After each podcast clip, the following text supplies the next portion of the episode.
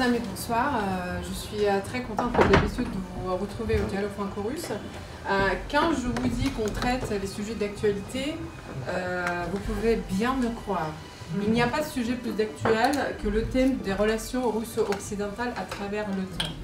je laisse Meredek après, donc avec nos invités d'aujourd'hui, que je remercie chaleureusement puisque le sujet est délicat et sensible et vous êtes tous là pour en parler. Euh, ça ne vous est pas échappé, le président Macron s'est rendu à Moscou lundi. Euh, malgré les mots prononcés euh, par Emmanuel Macron comme il n'y a pas de sécurité en Europe sans la Russie, la Russie est en Europe et on ne change pas la géographie. Cependant, ce bilan de cet entretien reste assez vague, flou pour ceux qui ont essayé de suivre, de suivre la conférence de presse euh, pourtant bien détaillé. Il y a beaucoup de scénarios pessimistes quand même qui circulent. J'ai euh, regardé aujourd'hui, j'ai euh, écouté quelques journalistes russes, notamment le journaliste russe Gleb Prostakov qui dit que de toute façon, les États-Unis veulent une crise à tout prix. Ils cherchent n'importe quel prétexte. Ils veulent un nouveau train de sanctions contre la Russie, couper les robinets de gaz, SWIFT, vous connaissez l'histoire, pour affaiblir la Russie, affaiblir l'Europe, etc il y a d'autres voix beaucoup plus optimistes, et notamment euh, le vice-président euh, de la Commission des affaires étrangères de la Duma russe, Vyacheslav Nikonov, qui s'est prononcé récemment, qui a dit quand même c'était une chose positive que Macron s'est rendu à, Moscou. Pourquoi? Parce qu'il fallait parler euh, de l'essentiel. Et qu'est-ce que c'est l'essentiel pour les Russes? Que le temps ne s'attende plus à l'Est et que les missiles ne soient pas déployés en Ukraine. C'était assez simple comme, euh, comme souhait. Ce soir, nous ne traitons pas euh, de la guerre du gaz, euh, qui est peut-être sans doute un élément qui entre dans notre dossier, mais nous traitons bien de la question de l'OTAN, vue de la fenêtre française, européenne, et évidemment puisque euh, le dialogue franco-russe a eu en quelque sorte le nez creux.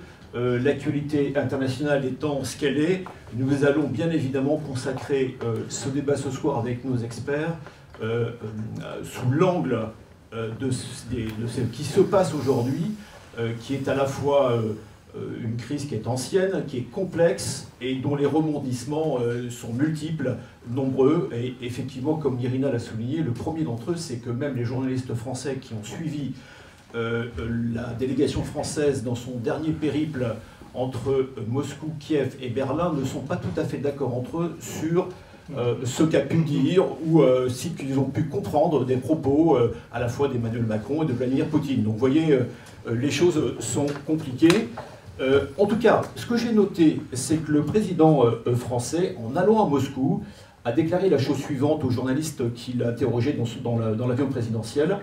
Le président Poutine veut un changement profond de la politique de l'OTAN. Il faut trouver une solution pour que cet espace de sécurité qu'est l'OTAN cohabite avec la Russie. Je cite les propos d'Emmanuel Macron. Un élément d'adéquation, c'est la non-adhésion de l'OTAN à l'Ukraine. Euh, voilà, donc je crois que finalement, dans cette. Euh, pardon De l'Ukraine à l'OTAN. De l'Ukraine à l'OTAN, pardon. Euh, euh, donc on voit bien qu'effectivement, dans, ce, dans cette complexité, dans ce, ce brouillard de la diplomatie et, et des rapports de force, y compris en matière d'influence et militaire, on voit bien que la question, tout le monde la connaît finalement, c'est bien la question de l'OTAN qui ressurgit durant cette crise. Alors effectivement, il est un peu difficile aujourd'hui de décrypter euh, le, bilan de, cette mission de pompier diplomate qu'Emmanuel Macron a, initiée et qui sera suivie bientôt par celle de, l'Allemand Scholz et euh, euh, des, secondes négociations en format Normandie, on y reviendra.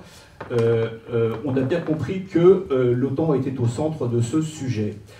Ce qui est intéressant, je note également pour, pour continuer ce petit panorama, ce petit bilan avant d'entrer dans le, dans le débat, c'est que euh, pendant que les Européens, euh, euh, comment dirais-je, réinitient la phase négociatrice des négociations, à Washington pendant ce temps-là,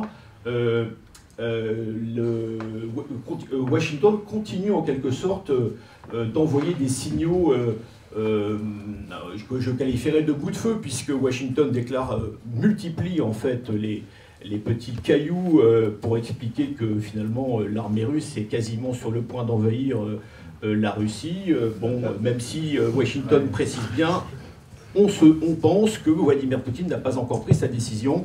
je, je, ne fais que citer des propos d'officiels américains de ces dernières semaines que vous avez lus comme moi. De quoi parle-t-on à propos de l'OTAN et de la crise actuelle? On parle d'une force de réaction de rapide de l'OTAN, puisque les Américains viennent aujourd'hui de, euh, euh, d'augmenter avec 3000, euh, 3000 soldats qu'ils ont envoyés des États-Unis en Europe, en mettant en alerte 8500 hommes supplémentaires. la force américaine en Europe qui est sous le parapluie de l'OTAN, c'est à peu près 65-68 000 hommes actuellement. Ça, c'est la première chose. La deuxième chose, c'est que les Européens aujourd'hui montent en puissance ce qu'ils appellent leur, leur force de réassurance. Euh, donc il y a déjà, euh, euh, depuis 2017, il y a déjà une force de réassurance qui est située dans les pays baltes, également en Pologne, quelques milliers de soldats, et il y en a une qui va se constituer, qui va se muscler en Pologne et en Roumanie, puisque la France a dit qu'elle participerait à cette force probablement à hauteur d'un millier d'hommes. Donc voilà un petit peu le, bilan sur la gesticulation militaire en face. On dit qu'il y a à peu près 120 000 soldats russes qui sont massés à la fois à la frontière ukrainienne et euh, en Biélorussie euh, pour des exercices avec l'armée biélorusse. voilà les quelques chiffres. On peut ajouter à ces quelques chiffres les activités navales denses en Atlantique Nord. On me disait qu'il y avait la semaine dernière 80 bateaux russes du côté de la Norvège. Il y a actuellement, je lisais actuellement qu'il y, y avait à peu près 140 navires russes du côté de la Méditerranée orientale. Tout cela évolue euh, euh, chaque jour. Euh, les, les, Occidentaux, les Américains ont dépêché un groupe, un groupe, un groupe aéronaval avec le porte-avions Truman en Méditerranée orientale. Le nôtre, notre porte-avions est actuellement, fait actuellement des, des, des, manœuvres, des exercices avec ce groupe aéronaval qui a été officiellement, le Harry Truman a été officiellement rattaché aux forces américaines de l'OTAN en Europe. Euh, voilà un peu quel est le bilan, l'état des lieux des gesticulations euh, euh, militaires. Et si tous les experts, y compris militaires, ne sont pas forcément d'accord sur le scénario selon lequel les Russes seraient sur le point d'envahir l'Ukraine, en tous les cas, le point commun en général des experts militaires, c'est qu'ils disent que quand on met de nombreuses forces dans un endroit finalement relativement restreint. Si on prend par exemple la Méditerranée orientale, c'est une petite mer.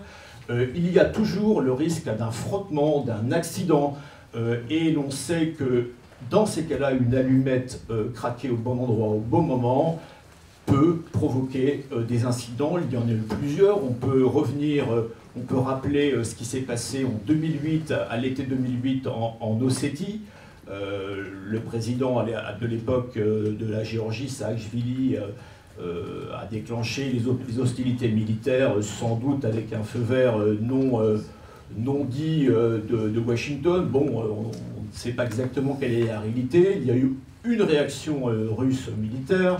tout le monde se rappelle la révolution, la révolution civile ukrainienne en 2014, puis l'épisode de Crimée. Donc voilà, nous sommes dans ce contexte et nous allons... Euh, euh, alors, pour résumer, les Russes disent évidemment que l'OTAN est la cause euh, de cette pression maximale. ils viennent d'ailleurs de recevoir un renfort relativement timide du chinois Xi Jinping qui dit aussi que l'OTAN est un véritable problème, en particulier en Asie du Sud-Est, et on, peut on voit très bien ce qu'il veut dire. Son implication, l'implication de l'OTAN n'est que la conséquence de l'attitude russe réplique euh, les Américains. Et pendant ce temps-là, euh, Allemands et Français répondent ce n'est pas si simple et ils tentent de ressusciter le format euh, diplomatique, en particulier le format Normandie, initié par le président Hollande, dont vous citez tout à l'heure quelques péripéties internationales, en 2015, 14 et 15, voilà. Euh, lors d'un sommet euh, pour commémorer le débarquement en Normandie. Ça, c'était avant. C'était avant, d'accord. Mais enfin, c'est la conséquence de ça. Voilà, le 6 juin 44. Donc, format Normandie, pour ceux qui ne, qui ne connaissent pas, c'est en fait un dialogue euh, à quatre, regroupant en fait les signataires des, des fameux accords de Minsk de 2015, c'est-à-dire l'Ukraine et les sécessionnistes du Donbass, ainsi que la Russie, l'Allemagne et la France. Euh, sachant que ces trois euh, puissances ne sont pas signataires des accords, mais ont, comment sont les gages de l'application de ces accords. Euh, voilà, donc pour débattre du rôle de l'OTAN aujourd'hui dans la crise, après ce petit rappel et décor planté, je vous propose de présenter mes invités qui, je le souligne, ça a déjà été fait d'ailleurs, ont accepté de débattre d'un sujet à la fois complexe, volontiers et souvent instrumentalisé, on le voit en permanence en ce moment, et un sujet qui intéresse les Français, les, les, internationaux, mais les Français, il y a un récent sondage qui, qui montre combien finalement les Français sont intéressés par l'actualité internationale, contrairement à ce que pouvaient penser un certain nombre de médias qui, euh, sont plutôt sur des sujets de société euh, pour faire de l'audience.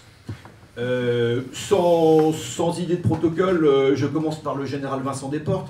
Mon général, vous êtes bien connu, vous passez souvent à la télévision, vous êtes, je le rappelle brièvement, vous êtes ancien directeur de l'école de guerre que vous avez piloté entre 2008 et 2010.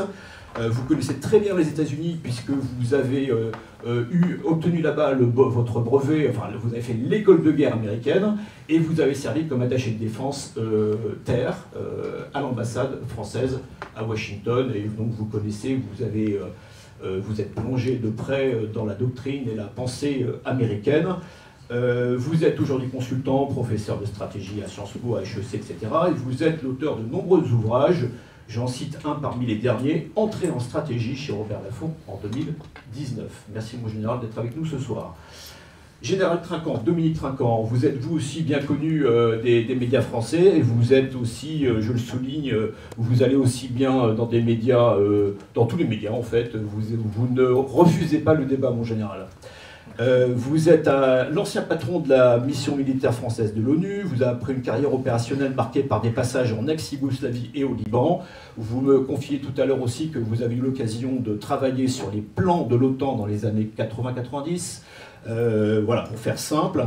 Vous êtes aujourd'hui directeur de relations extérieures du groupe Marquet Balzan, 100 millions d'euros de chiffre d'affaires, 1000 personnes, euh, pour lequel vous avez en particulier développé une branche équipement des opérations de maintien de la paix en Afrique en particulier. Et je le signale, vous avez fait partie du pool défense de l'équipe du candidat Macron en 2017. Euh, c'est un, point important et c'est une richesse pour notre débat. Amiral Dufourc, vous êtes, vous, le marin entre ces deux officiers de, l'armée terre. Merci, Amiral, d'avoir bien voulu présider cette table. Vous êtes au milieu presque. vous êtes, après une carrière de sous-marinier, vous avez embrassé celle des relations internationales. Euh, vous avez servi notamment au Centre d'analyse et de prévision du ministère des Affaires étrangères à Paris. Vous avez euh, également œuvré à la représentation permanente de la France pour l'Union européenne à Bruxelles et au Collège de défense de l'OTAN à Rome, ce qui vous donne une vision assez globale en fait des problèmes qui vont nous euh, occuper aujourd'hui. Vous êtes docteur en sciences politiques, spécialiste de stratégie. Vous avez, je le, je le précise, enseigné à Moscou au MIGMO, si je dis bien les choses. Voilà, donc je, je, le redirai pas. Ça change. Voilà. C'est l'université des, diplomates russes. Voilà, pour ceux qui ne connaissent pas, le monsieur le ministre euh, euh, conseiller euh, sort de cette prestigieuse université qui est rattachée au ministère des Affaires étrangères russe. voilà, et vous, êtes, vous avez cofondé pour être le cabinet d'analyse La Vigie. Euh, et euh, last but not least, pardon pour cet anglicisme dans cette enceinte, euh, vous avez, je termine par Alexandre Zeziouli, donc vous êtes diplomate de carrière, vous êtes polyglotte et francophone, et vous parlez un, français excellent, vraiment, c'est un plaisir de débattre avec vous, c'est la deuxième fois. Vous êtes spécialiste des questions de sécurité européenne, vous êtes un fin connaisseur de l'Italie, vous avez été en poste, et de la France, vous êtes en poste à l'ambassade ici depuis 2017, et vous être pour faire simple, le numéro 2 euh, euh, de l'ambassade. Je vous remercie à nouveau, monsieur, euh, monsieur le ministre conseiller, d'avoir bien accepté, voulu être avec nous ce soir. Je suis le seul civil sur le plateau. non, non, non, je suis lieutenant de réserve. Je savais bien qu'il y avait un lien entre vous. Voilà, et pour organiser ces débats qui vont durer à peu près une heure après une petite après, qui seront suivis d'une séance de questions-réponses, je vous propose peut-être, dans la mesure où, euh, cela sera possible, à l'aune des échanges qui vont euh, se nourrir entre vous, d'organiser ces débats en deux ou trois parties si vous voulez bien. Tout d'abord, évidemment, revenir sur l'OTAN et l'Ukraine, un sujet éminemment complexe, peut-être d'ailleurs simple pour certains d'entre vous. Vous nous direz que peut-être il faut le simplifier pour mieux comprendre euh, ce qui se passe aujourd'hui. Euh, deuxième partie, mais qui est évidemment liée à la première, c'est à quoi sert l'OTAN pour les Européens? Euh, Vraie question. Je pense qu'on est aussi au cœur de la question de la crise actuelle. Est-il possible d'articuler l'OTAN et une architecture européenne de sécurité? Autrement dit, une défense européenne et une défense otanienne. Et puis, si vous voulez bien, on, essaiera quand même de ménager quelques instants pour finalement répondre à la question que les Français euh, se pose et qui, est posée aujourd'hui dans le débat présidentiel français. Euh, finalement, à quoi sert aujourd'hui l'OTAN pour la France? Quel est le bilan euh, positif et négatif du retour dans ce fameux commandement intégré de l'OTAN dont les candidats nous parlent, qui est une notion à la fois précise et un peu floue? on se demande d'ailleurs, même quand les candidats en parlent, s'ils ont bien compris de quoi il s'agissait. il, est, vrai que l'OTAN est parfois un peu compliqué à suivre. Voilà, j'ai terminé mon tour de table. Je vais maintenant essayer d'animer ce débat avec toute la complexité euh, que, intègre euh, dans cette table ronde de ce soir euh, l'actualité la, plus brûlante. Monsieur le ministre conseiller, dans des propos relatés par le journal du dimanche, Emmanuel Macron a affirmé euh, le week-end dernier l'objectif géopolitique de la Russie est aujourd'hui n'est clairement pas l'Ukraine, mais la déstabilisation des règles de cohabitation avec l'OTAN et l'Union européenne. Pour faire simple et vous donner très vite la parole, euh, monsieur le ministre conseiller, je vais vous poser une question un peu courte mais volontairement euh, punchy. Euh, pourquoi la Russie dit aujourd'hui non à l'OTAN, pas un pas de plus si on comprend bien Vladimir Poutine Pourquoi aujourd'hui, maintenant, alors que cette crise dure depuis euh, plusieurs années maintenant, quels sont finalement les, points euh, nouveaux qui ont conduit Moscou, la diplomatie et le président Poutine à tenir ferme sur le bord de la tranchée en quelque sorte. On l'a vu encore dans sa conférence de presse conjointe avec le président euh, euh, Macron avant-hier soir. En quelques mots, puis on passera ensuite la parole à Merci, merci. moi, peut-être, tout d'abord, je commencerai par ce que le président russe a déclaré pendant la conférence de presse après la rencontre avec le président de la République, Macron, il y a deux jours.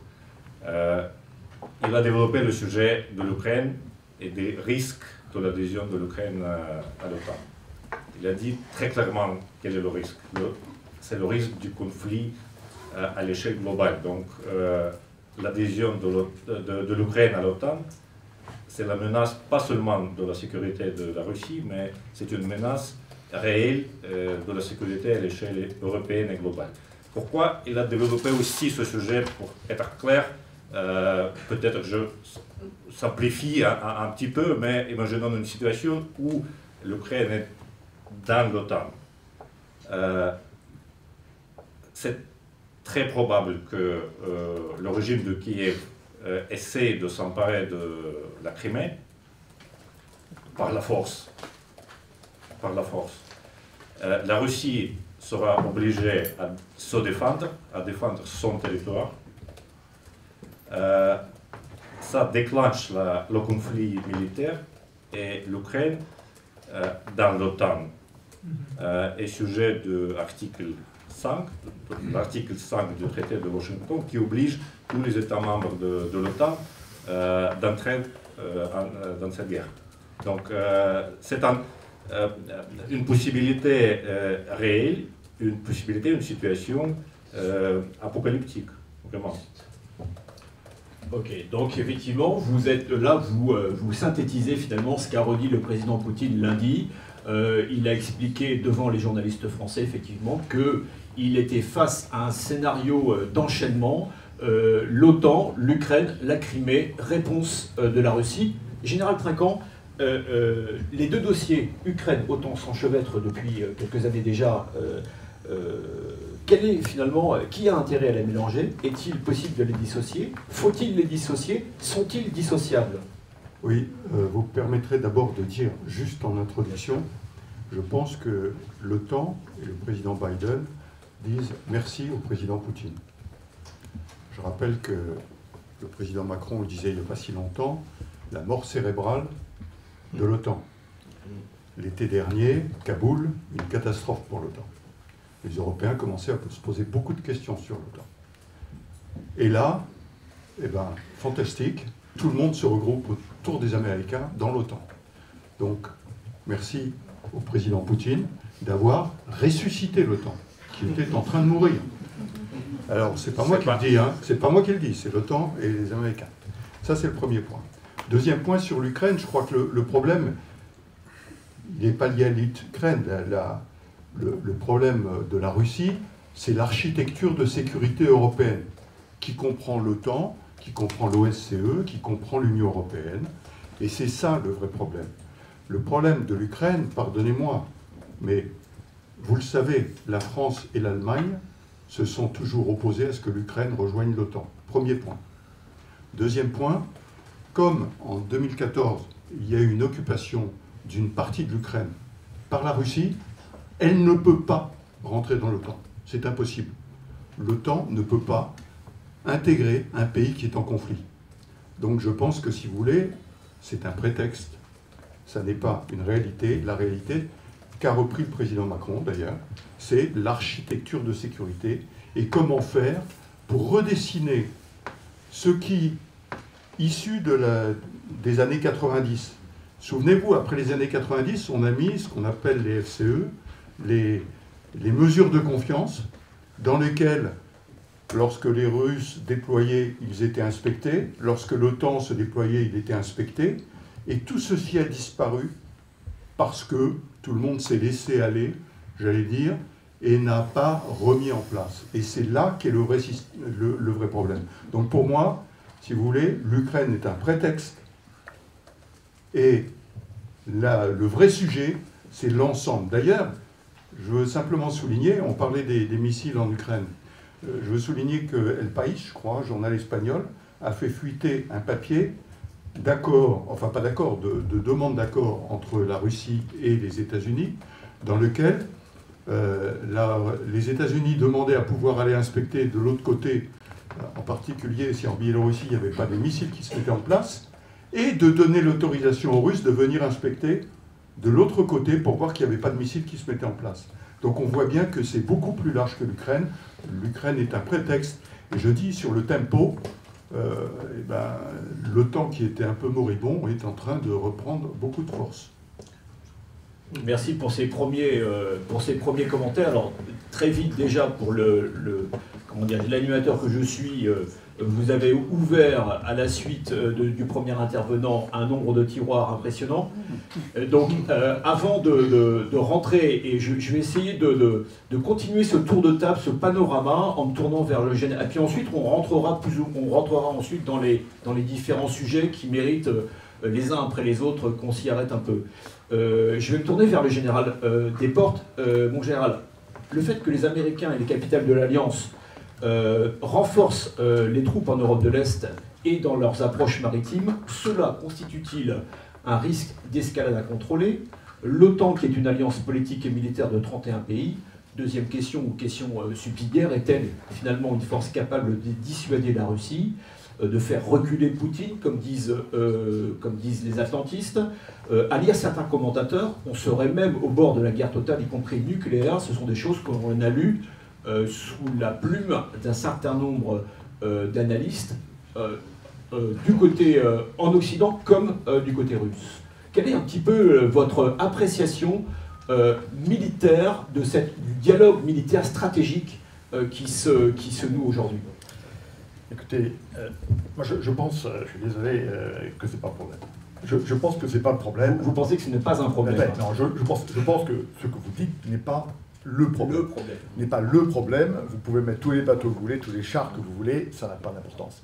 Ce qui est important, c'est ce que pensent les gens, ce que pensent les dirigeants et les raisons pour lesquelles ils le pensent. Donc moi, je, vous propose de repartir un peu en arrière. Euh, d'abord, je, dis que je suis parfaitement d'accord avec ce que vient de dire mon, camarade euh, Dominique. Et je pense que vous avez dit, on, traite de l'OTAN et l'Ukraine, mais ce n'est pas, pas le problème. Moi, je crois que le problème, encore plus d'ailleurs que ce que tu as dit, c'est euh, un problème d'effacement des États-Unis et quand même un souci de revanche de, la Russie qui sent bien qu'elle a un coup là à jouer euh, alors qu'elle s'est sentie humiliée, repoussée depuis un certain temps. Donc on est dans des circonstances favorables euh, qui, permettent, à, qui permettent à, la, Russie de jouer un coup. Bon. Et en face, effectivement, ça, finalement, ça arrange les États-Unis. Finalement, ça arrange les États-Unis. Donc, moi, je crois qu'on ne peut pas comprendre ce problème si on, ne se passe, si on ne se place pas dans la tête du président Poutine et dans, dans celle du président Joe Biden. Alors, vous me contredirez, évidemment, si, je ne suis pas exactement dans la tête de votre président, vous êtes là pour ça. Bon. Si, si, si, euh, si, pour moi, euh, la, Russie a un sentiment multicentenaire euh, d'être un espace vulnérable, mal défendu par ses frontières qui a été envahi, qui a repoussé, etc. Et ça, je crois que ça fait partie de la culture stratégique profonde de la, de la Russie. Et donc, de tout temps, de tout temps, me semble-t-il, la Russie a toujours, voulu avoir un État tampon entre elle et un adversaire possible. Et je dirais que nous, Français, nous le comprenons parfaitement, puisque nous nous sommes battus à Versailles en 1919 pour que la Rhénanie devienne un État indépendant et, indépendant de l'Allemagne, de manière à pouvoir avoir un État tampon entre nous et notre probable futur euh, adversaire. Donc c'est un sentiment qu'on ne, peut, euh, qu'on ne peut que comprendre. Alors ceci ne nous a pas été accordé par le président euh, Wilson, et 20 ans après, comme vous le savez, on a vu une guerre qui était assez intéressante. Voilà. Ce, qui se rajoute probablement dans la tête du président russe, c'est le sentiment qu'il dit d'ailleurs toujours, c'est d'avoir été trompé. On lui a fait des promesses, ou pas forcément à lui mais à l'URSS, on, on, ne les a pas tenues. Ensuite, il y a un autre point, alors vous n'allez sûrement pas être d'accord avec moi, mais euh, il est probablement, je ne sais pas s'il joue au rugby, le, on l'a vu sur des, des ours, des chevaux, etc. Je ne sais pas s'il joue au rugby, mais moi j'ai l'impression qu'on peut même aller un peu plus loin que ça. Là, il est en train peut-être de créer un accès, un point de fixation comme on fait au rugby. Là, tout le monde est sur les affaires ukrainiennes. Et derrière, tranquillement, on est en Afrique, et derrière, tranquillement, la Chine est en train d'acheter l'Amérique latine, etc. Je dirais, est-ce que là, on n'est pas dans un point de fixation On ne parle plus que de ça, alors que peut-être, au fond, c'est juste de la stratégie simple. On parle de ça de manière à ce qu'on ne parle pas d'autre chose. La question se pose. Alors maintenant, si on va du côté des États-Unis, je, je crois qu'il ne faut jamais oublier que l'OTAN, que, que, les États-Unis ont un, souci permanent de maintenir l'Europe sous domination et l'Europe en, construction. C'est-à-dire qu'une Union européenne aboutie ferait peur aux États-Unis parce qu'elle leur ferait de l'ombre et ils ne seraient plus les maîtres, entre guillemets, euh, de l'Occident. Et euh, comme l'a dit euh, Dominique, cette crise est l'occasion rêvée de faire un petit massage cardiaque à, l'OTAN, qui effectivement était euh, encore il y a peu de temps en, état de mort cérébrale. Et je pense que les discours alarmistes relèvent beaucoup de ce, de ce souci. Alors les États-Unis ont un problème. Ils ont perdu la Chine en 1949. Ils ont perdu la Chine en 1949. Ils l'ont laissé tomber. Ils ont laissé tomber le Vietnam en 1975. Ils ont laissé tomber l'Afghanistan en 1921. Ils ont reculé en 2013 sur l'affaire du bombardement d'Assad. Et puis, euh, pas de réaction au moment de la Crimée, on le sait. Et puis, euh, euh, voilà. Donc, les États-Unis ont un véritable besoin de redevenir crédibles s'ils veulent maintenir leur, leur outil de domination, continuer à dominer l'Europe et à la maintenir en état de création permanente. Alors, moi je pense que comme ils savent que le président Poutine n'a aucun intérêt euh, à aller euh, attaquer, d'ailleurs il ne le peut pas, puisque le, motif ne sera, pas, ne créé, autant pour les États-Unis faire croire que la pression existe, de manière à faire croire qu'ils ont dissuadé d'une attaque qui de toute façon ne pouvait pas se produire. Et puis je note au passage que l'OTAN est comme d'habitude un un outil d'exportation d'armement et qu'on voit bien qu'on parle de plus en plus de, F-35, que l'Allemagne est en train de se poser des questions, etc. Donc on a, on a un deuxième souci militaro-industriel. N'allez pas trop dans le débat parce que vous allez me poser toutes mes questions supplémentaires. alors, et derrière, derrière, on a des problèmes de politique intérieure qu'il ne faut pas oublier, qui sont toujours prégnants, on le sait bien, euh, sur, et, plus important, enfin, qui, qui imprègnent totalement les problèmes de politique extérieure. Merci mon général pour cette euh, euh, assise de stratège. Euh, je, me, tourne maintenant vers l'amiral Dufourc et, je continue ce petit panorama avant de à nouveau rentrer dans tous ces sujets passionnants. comme l'un d'entre vous l'a dit tout à l'heure, la, Russie demande aujourd'hui aux États-Unis. D'ailleurs, ce qui est intéressant, c'est que la Russie a mis à plat sur la table ses désidératas. Ils sont publics. les États-Unis les ont fait fuiter via, via El País. Et on ne sait pas complètement quel est le, contenu de cette fameuse lettre donnée, à Biden, donnée par Biden à Poutine. Bref, la Russie demande aux États-Unis clairement de s'engager par écrit je résume, à retirer toutes ses troupes de l'OTAN d'Ukraine, à abandonner toute volonté d'intégrer l'Ukraine et la Géorgie dans l'OTAN, de rapatrier euh, l'alliance euh, otanienne dans, dans, les bases qui étaient les siennes en 1997. C'est une date intéressante, 1997. Pourquoi, euh, pourquoi le président Poutine parle de 97 première, première chose, et puis, et puis un mot sur, quand même sur est-ce crédible ou le problème de la crédibilité n'est-il pas le problème? Beaucoup de questions quand même, vous en conviendrez. Beaucoup de questions. Et, je voudrais euh, raisonner non pas euh, comme mes, mes, voisins en stratège, mais peut-être en stratégiste et vous faire part d'une première réflexion globale sur ce qui se passe actuellement. Il se passe actuellement quelque chose qui intéresse, euh, j'allais dire, la, totalité des 8 milliards de personnes qui sont sur la planète aujourd'hui. Est-ce que nous allons rester dans le XXe siècle avec euh, les outils, les comportements du XXe siècle, ou est-ce que nous allons déboucher enfin le XXIe siècle avec autre chose? Parce que les 8 milliards d'habitants qui sont sur la planète regardent quelque chose de, très, évident. Il y a 450 millions d'habitants dans l'Union européenne aujourd'hui. Il y a environ 200 millions de personnes dans le reste, avant l'Oural, 200 millions de personnes qui sont toutes liées par une histoire commune. Et au fond, euh, ce qui se passe aujourd'hui, c'est que dans cet espace global de l'Atlantique à l'Oural, nous avons deux énormes lignes de division qui se sont installées. L'une traverse la Méditerranée, je n'en parlerai pas aujourd'hui, mais on pourrait en parler, il y a bien des choses à dire aussi. Et l'autre s'est installée dans une dérive du rideau de fer euh, vers la frontière de la, Russie. Et, tout ce qui s'est passé, euh, j'allais dire, depuis quelque temps, montre que nous avons un 21e siècle qui n'est pas dans cet état d'esprit du 20e siècle dans lequel on résout les problèmes par des rapports de force militaires. Et donc je crois que et, cette question qui est posée par toute l'humanité, j'allais dire, qui regarde avec effarement ces bagarres inter-européennes ou intra-européennes, avec un rôle de l'OTAN qui arrive là comme un moteur global de, qui pousse dans la direction de, l'Ouest et de l'Est, et quelque chose qui effare une partie de nos partenaires. Moi, je, je suis stratégiste, c'est-à-dire que j'ai contact avec le monde entier. Je ne me contente pas de regarder ce qui se passe dans l'espace qui est le nôtre, et je m'aperçois que il y a peut-être quelque chose qui est un défi qui est posé à, une sorte de coexistence durable de toutes les civilisations sur la planète. Alors le problème avec les marins, c'est qu'on dit toujours qu'ils ont, euh, ils sont sur le pont d'un bateau, mais ils ont toujours les yeux fixés vers l'horizon. Donc il faut de temps en temps les, euh, oui, alors je les, les, ramener, alors je vous ramène, les ramener un tout petit peu euh, pour essayer de, Je vous ramène au temps soviétique. Voilà. Parce que ah. moi j'ai parti l'essentiel de ma de ma carrière militaire s'est passé sous l'eau, au contact direct, et vous vous posiez la question. Et puis ensuite, vous répondrez pour 97. Hein. Bien sûr, parce que si je vais y venir, il faut passer par ces deux étapes. Hein. Et, donc, euh, ce, qui s'est passé pendant tous les temps soviétiques a été en permanence du contact entre des forces qui étaient euh, euh, dans des systèmes, de friction.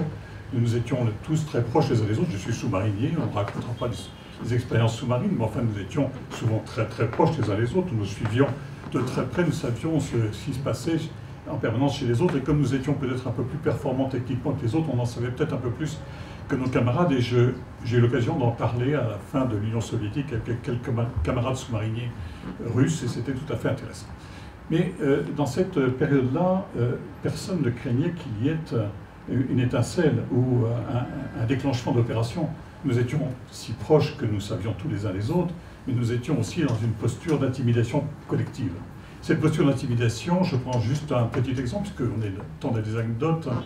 Quand je commandais un sous-marin, tout jeune, j'avais 30-35 ans, eh bien, j'ai découvert, parce que je faisais une sortie des familles, figurez-vous, le jour de la Pentecôte, en 1984, et qu'en 1984, on a vu débarquer une, quinzaine de bâtiments de combat soviétiques arrivés de partout, et qui euh, débarquaient dans, le golfe de Gascogne, devant Toulon, et qui venaient faire un lancement simulé sur le taux d'avion. Et, ça, c'était un moment où nous n'étions pas forcément prêts à les recevoir. À Lyon, où à l'époque, à, l'époque, il y avait euh, les fameux missiles euh, Pluton. Euh, non, c'est S4. S4, les, missiles, les missiles stratégiques balistiques de l'armée de l'air. Et donc, pendant toute la guerre froide, nous avons eu des comportements qui ont été des comportements agressifs que nous avons su gérer collectivement, parce qu'il y a quelque chose dont personne ne parle encore aujourd'hui, qui s'appelle simplement la dissuasion nucléaire. Et dans cette, toutes ces gesticulations, tous ces affrontements, aujourd'hui on voit arriver des, flottes de bombardiers russes qui viennent au contact des, zones d'identification de l'Europe, mais ça se passait déjà comme ça. Nous connaissons très bien, il y a une grammaire de la, gesticulation que nous connaissons très bien. J'en termine avec ça, tout simplement pour dire que cette gesticulation n'est pas quelque chose de nouveau, que nous en avons l'expérience opérationnelle, qu'elle soit du côté euh, des anciens soviétiques, qu'elle soit du côté des, forces européennes ou des forces de l'OTAN. Alors, 1997, 1997, essentiel. 1997, 1991, il y a le traité de 90-91, le traité 2 plus 4. Bien sûr, c'est du juridique. Le juridique, c'est on demande aux, Russes, aux Soviétiques à l'époque, puis aux Russes ensuite, ce qu'ils pensent de la réunification d'Allemagne. Ce traité de plus 4 est négocié de façon très importante avec les, puissances qui ont été, à la, fin de la Deuxième, Guerre mondiale, j'allais dire, euh, face à face et qui ont cherché un, moyen de, trouver une coexistence à ce moment-là. Ce traité de Buscat est quelque chose qu'on a oublié et qui, pourtant reste très important car à cette époque-là, bien que ça ne soit pas l'objet du traité, il a été parfaitement dit aux Russes, parce que je le sais, parce que moi j'étais déjà dans les affaires à ce moment-là, j'étais devenu diplomate, et je sais très bien ce que nous avons dit aux Russes à l'époque. Et donc il y a, dans le sentiment de trahison qu'expriment aujourd'hui les Russes, une réalité tout à fait historique qui fait que l'on a euh, ouvert euh, un certain nombre de portes et ces portes, en les ouvrant, nous les avons compensées en créant un Conseil OTAN-Russie, qui est un partenariat spécifique entre l'OTAN et la Russie, qui était là tout simplement pour contrebalancer la réalité qu'on ne pouvait pas empêcher les pays qui avaient été dans l'espace soviétique de demander leur adhésion à l'OTAN. Donc il était clair qu'il fallait que l'on compense le temps où on les avait abandonnés pendant si longtemps euh, dans, dans un espace qui n'était pas celui qu'ils avaient choisi, et il fallait qu'on les laisse rentrer dans l'OTAN. Mais il fallait aussi rassurer ce pays nouveau, la Russie, et là je voudrais dire quelque chose que nous ne savons pas assez sans doute en France, c'est que ce sont les Russes qui se sont débarrassés du soviétisme. Et, le roman national français, comme les romans euh, de, l'OTAN, sont des romans qui expliquent que c'est euh, la supériorité de l'OTAN qui a permis, qui a fait plier les Russes. Je pense que c'est historiquement, je ne sais pas ce qu'en pense mon camarade à gauche, mais quelque chose qui n'est pas juste. Et pour avoir beaucoup fréquenté les Russes à cette époque-là, je sais qu'ils avaient vraiment l'impression de s'être débarrassés eux-mêmes du soviétisme. Et donc, euh, lorsque l'on crée ce Conseil OTAN-Russie en 1994, on va avoir là un espace de coopération qui va très vite être délaissé et on va euh, ensuite se diriger vers ce qui va devenir la conférence sur la sécurité et la coopération d'Europe, qui va acter un certain nombre de principes, qui sont les principes de coexistence durable, pour employer un vocabulaire, vous l'avez reconnu, qui est le vocabulaire chinois, la coexistence durable. Je crois que cette question de coexistence durable est aujourd'hui une question extrêmement importante. C'est là dont nous devons parler. Comment faire pour être différents tout en étant ensemble, de l'Atlantique à l'Oural, pour reprendre la formule gaulliste. Et moi, je pense qu'aujourd'hui, de façon très globale, puisque je suis un marin, j'ai le droit de parler global, je pense qu'aujourd'hui, la question qui est posée, c'est celle de la réunification d'Europe.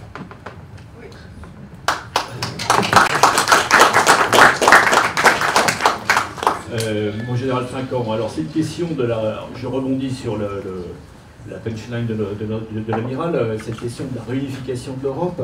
Euh, qu'en pensez-vous? Est-ce que, finalement, euh, comment, comment, comment l'OTAN, enfin l'OTAN peut-elle évoluer pour pouvoir, comment dirais-je, rendre possible un nouveau dialogue stratégique et une architecture européenne de sécurité qui, passe outre finalement les euh, les instrumentalisations euh, américaines, si je suis bien la démonstration euh, du général, d'époque. Qu'en pensez-vous? Alors, pour parler de, l'Europe et de ce qui s'est passé, pour prendre chronologiquement un peu juste la suite, il faut rappeler que les pays d'Europe de l'Est, qu'on appelait l'Europe de l'Est, étaient occupés par l'Union soviétique. Il faut s'en souvenir. Ce n'était pas une volonté de leur part. Souvenons-nous de Budapest, de Prague, ça n'était pas une volonté de leur part. Lorsque l'Union soviétique a terminé et qu'il y a eu les accords et a quitté ces pays-là, ces pays ont librement décidé de rejoindre l'Europe en deux temps. D'abord l'OTAN, ensuite l'Union européenne. Pourquoi l'OTAN? Parce qu'ils voulaient prendre un parapluie. Deuxième temps, l'Union européenne. Aujourd'hui, lorsqu'on discute, et je reviens là sur des discours, vous connaissez, du gouvernement français actuel sur l'Europe de la défense, la boussole stratégique, etc., etc., aujourd'hui, on ne peut discuter avec ces pays d'Europe de l'Est que parce qu'on est dans l'OTAN. Si on n'est pas dans l'OTAN, on ne peut pas discuter de défense avec eux. Ils sont toujours suspicieux. Lorsque j'étais à l'état-major des armées, pendant deux ans, j'étais responsable de la coopération avec l'Europe, de l'Atlantique à l'Asie centrale. Vous voyez, donc un peu, un peu loin. Et lorsque je visitais tous ces pays, il n'était possible de parler avec eux que si on disait, bon, ok, le temps d'accord, discutons à partir de là. Et à partir de là, c'est un petit peu, souvenez-vous, euh, ce qui, la déclaration euh, qui a été faite par le président Biden après l'affaire des sous-marins en Australie, déclaration commune Biden-Macron, dans laquelle il parlait d'une défense européenne complémentaire de l'OTAN.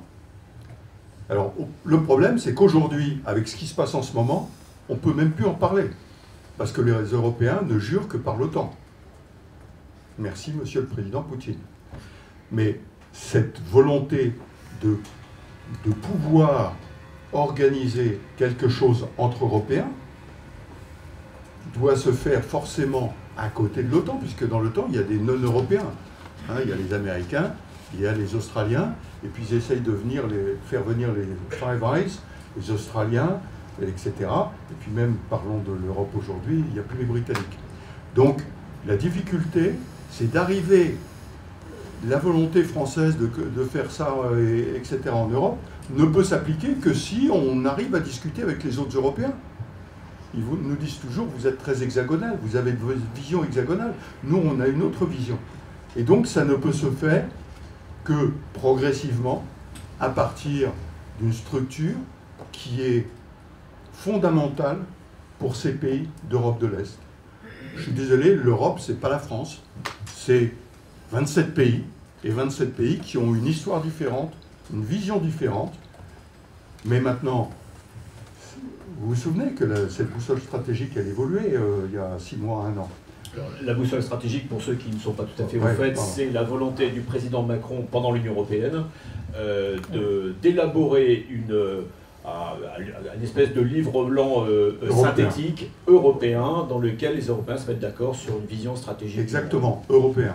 Et, là, on a, on a quand même une, grande difficulté. Alors ça doit être présenté au mois de mars, je crois. On a une grande difficulté parce que, je vous donne un exemple simple. Euh, qui, beaucoup de gens ne savent pas ce qui se passe avec les Européens au Sahel. Mais la France est présente depuis 8 ans au Sahel. Et elle a mis 6 ans, 7 ans à convaincre les Européens qu'il y avait une menace au sud, qu'il fallait venir avec la France. Création de la force Takuba, les forces spéciales qui sont engagées là-bas. Aujourd'hui, on sait ce qui se passe au Sahel, la difficulté qu'on a avec le Mali, mais en même temps, la menace revient à l'Est. Tous les Européens à bon droit, disent non mais attendez, la menace elle est à l'Est. Hein. Donc on n'a pas besoin de l'Europe, on a besoin de l'OTAN. Mon général voilà. Desportes, est-ce que la question, le point que soulevait le, général Trinquant, peut-on, la France, peut-elle discuter militairement, peut-elle euh, nouer des accords, des alliances avec les Européens de l'Est euh, dans un autre cadre euh, que l'OTAN, ou si l'OTAN n'existe plus finalement quel est, votre euh, vision des choses qu'on a l'impression que c'est la quadrature du cercle? Non, je ne crois pas qu'on peut appeler ici à dissolution de temps, comme vous souhaitiez le faire tout à l'heure, parce que juste, juste, juste, ça n'est pas possible. Juste, ça, n'est pas possible pour un certain nombre de, raisons. Alors, pour, pour, faire court, mais je voudrais raconter une anecdote après, parce que je m'oppose un tout petit peu à ce qu'a dit mon camarade. Euh, j'ai lu, lu, quelque part sur les réseaux sociaux que ce serait un débat monotone, donc euh, monochrome. donc tant mieux, allez-y. je, reste sur cette idée fondamentale que l'OTAN est un outil de domination de l'Europe. Et euh, la preuve, c'est que ce qui existe, ce sont uniquement des dialogues bilatéraux entre les États-Unis et chacun des, pays européens qui donc ne disent rien. Il y a une opération qui est quand même très emblématique euh, dans cette affaire, c'est la guerre en Afghanistan. La guerre en Afghanistan, n'oublions pas que c'est la plus la plus longue guerre européenne. On est resté 15 ans avec 30 000 hommes. Et l'Europe n'a jamais existé. Pourquoi? C'est un exemple clair. Parce que les Américains ont fait extrêmement attention à disperser les différents contingents euh, européens sous commandement américain, de manière à ce que l'Europe ne puisse jamais faire entendre sa voix au niveau, euh, au niveau euh, stratégique. Et les Européens ont tous été des supplétifs tactiques des Américains. C'est pour ça qu'il ne faut pas du tout, nous, Européens, se croire un, un temps soit peu responsable du désastre américain en Afghanistan. Mais je reviens parce qu'il euh, se trouve que j'étais attaché au début des années 2000 à, Washington. Et mon travail, c'était d'aller le matin au Pentagone et l'après-midi euh, au département d'État. Et je raconte une histoire qui est vraie parce que je l'ai vue, parce que les Américains parlent. Euh, quand Bush arrive aux affaires, le, fou, le jeune, hein, et quand, il arrive, quand, il, arrive aux affaires, euh, il se pose la question de l'OTAN. Qu'est-ce qu'on va faire de l'OTAN? Alors il va arriver droit du Potomac et il va voir les, généraux de, du Pentagone et qu'est-ce qu'on fait de l'OTAN? Tous les généraux américains disent mais non, l'OTAN, il faut dissoudre cette affaire-là. Évidemment, militairement, ça n'a strictement aucun intérêt, ça nous bouffe des gens. D'ailleurs, nous, on n'est pas otaniens, puisque évidemment, les moins otaniens euh, dans l'OTAN, ce sont les Américains, et, on sait. Et alors, Bush dit, bon, écoutez, on va dissoudre l'OTAN, et donc la question ne se posait même pas, réglé le problème. Mais quand même, il prend, il fait attention, il passe rive gauche du Potomac, il va à, il va à Foggy Bottom, il va voir le département d'État, il dit, bon, euh, qu'est-ce qu'on fait de l'OTAN? Alors, alors on lui dit, ah non, l'OTAN, non, non, il ne faut pas y toucher. L'OTAN, c'est notre meilleur outil de contrôle de l'Europe, et surtout, il ne faut pas y toucher. Évidemment, militairement, ça n'a pas d'intérêt, ce truc-là. Ça peut même être dangereux. Mais diplomatiquement, c'est très fort. Et alors, on, leur dit, on lui dit même, on va aller beaucoup plus loin, on va aller beaucoup plus loin que ça. C'est-à-dire que nous allons dissoudre l'Europe dans l'espace. Il y a 15 États dans l'Europe à ce moment-là. Il dit, alors, comment vous allez le faire? Eh bien, c'est simple on va, c'est pour ça que je m'oppose un peu à ce que tu as dit, on va proposer aux États de, l'Europe de l'Est de rentrer dans l'OTAN. Et vous allez voir que deux ans après, ou trois ans, ils vont venir dans l'Europe, et comme ça on va avoir une Europe à 26 ou à 27. Regardez les calendriers d'élargissement de l'OTAN et les calendriers d'élargissement de l'Europe, ça s'est exactement passé comme ça. Et euh, voilà. Et donc cette manœuvre-là que j'ai vue, j'en ai parlé, elle a bien été euh, réalisée. Alors je vais revenir je voudrais revenir simplement sur ce que vous avez dit tout à l'heure, mais euh, si vous voulez euh, ajouter euh, un mot, Amiral. Oui, pour avoir été moi-même pas mal impliqué dans ces affaires à, cette époque-là, je quittais comme un bateau et je me suis retrouvé au Quai d'Orsay à traiter toutes ces affaires, l'avenir de l'OTAN, le démarrage de l'Union européenne hein, et, le démarrage de la défense européenne. La, question qui se posait était très, très simple. Pour rentrer dans l'Union européenne, il y avait une longue préparation à faire. Il y avait l'acquis communautaire récupérer. C'était très difficile de rentrer dans l'Union européenne parce qu'il fallait payer très cher. Il fallait transformer tout. Rentrer dans temps, c'était beaucoup plus facile. On ouvre la porte et vous y rentriez après un petit passage juste dans un partenariat qui vous permettait de vous remettre à la hauteur, puisqu'on considérait que vos élites politico-militaires étaient toutes soviétisées et qu'elles étaient dangereuses. Donc il fallait épurer un petit peu le dispositif et on rentrait dans temps facilement. Rentrer dans temps et rentrer dans l'Union européenne, ce n'était pas exactement la même chose, car la conditionnalité n'était pas la même. Je voudrais aussi, euh, mais c'est un petit commentaire, pas pour Dominique, juste pour te dire quand on parle de l'Europe, euh, on, pense toujours à l'Union européenne. Bah, L'Europe, ce n'est pas l'Union européenne. L'Union européenne, c'est le véhicule qui est, qui est, en charge aujourd'hui du destin de 27 pays, 28 hier, et qui demain euh, peut-être sera obligé de se métamorphoser parce qu'elle ne représente pas finalement toute l'Europe. Alors ça tombe bien, vous me, vous me permettez de passer la parole à Alexandre Zazouline. Euh, monsieur le ministre conseiller, euh, on sait que la Russie euh, interroge régulièrement les Européens depuis quelques années sur leur capacité à, réinstaurer, à, remettre en marche cette architecture européenne de sécurité. la question finalement est la suivante. Vladimir Poutine, les diplomates russes, croient-ils encore dans la capacité des Européens à se prendre finalement en main et à s'extraire euh, du piège euh, américain qui vient d'être décrit Oui. La réponse est oui. Euh, je vais développer, développer mais je voudrais faire quelques commentaires à Monsieur le Général, qui est un, général très expérimenté. et dans l'affaire d'information aussi, comme je vois. Parce qu'il a essayé de vous présenter l'OTAN euh, comme une organisation euh, faible, euh, moribonde, quasiment herbivore.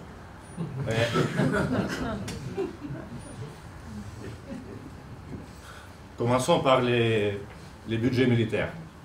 Le budget militaire des pays de, de l'OTAN, 1200 milliards de dollars, 18 fois plus que celui de la Russie.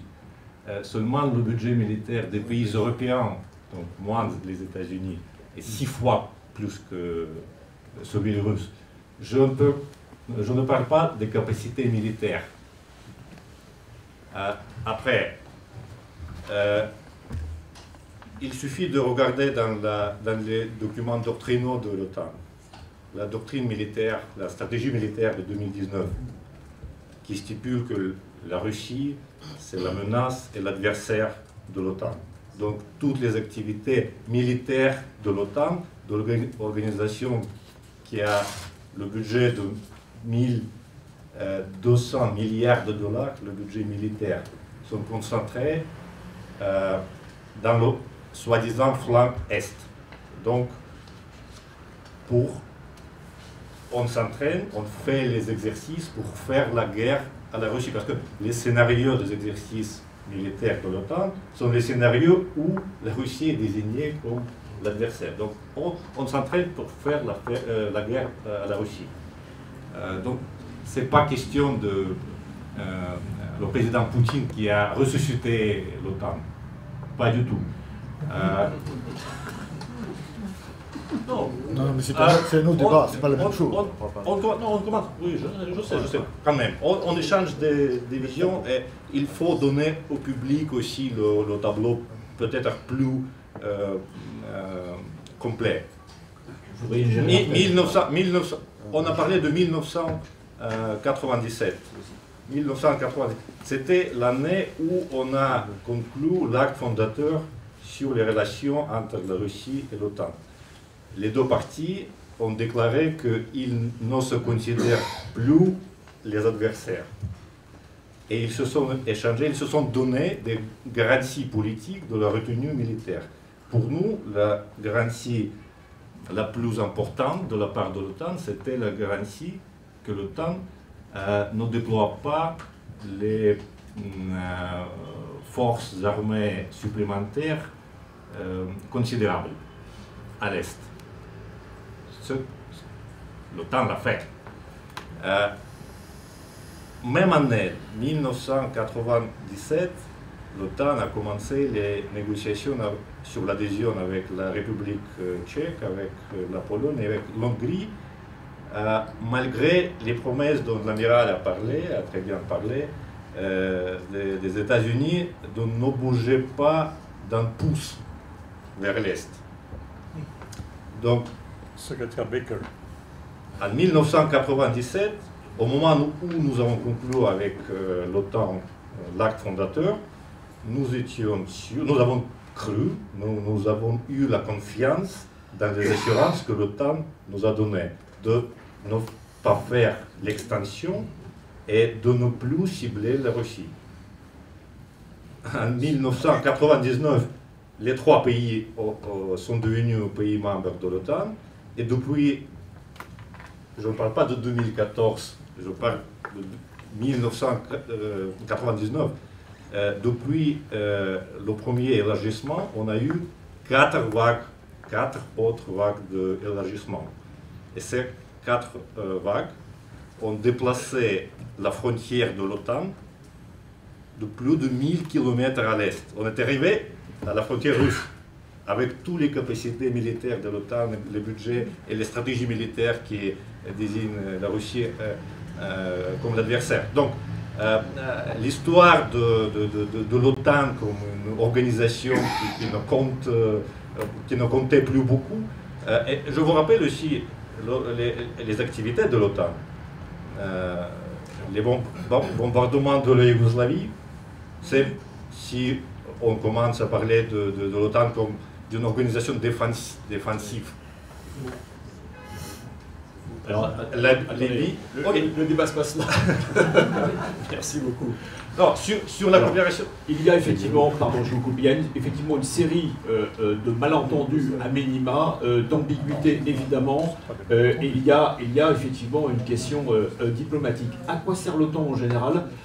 Moi je note quand même, et vous l'avez souligné, que la France va donc réassurer, participer à la réassurance de l'OTAN en, employant, euh, en envoyant un millier d'hommes en Roumanie. Dans la foulée, euh, euh, qui vont donc ces, hommes-là vont participer à la force américaine. Dans la foulée, le gouvernement roumain a eu la bonne idée d'expliquer qu'ils seraient intéressés par l'achat de F-35 américains.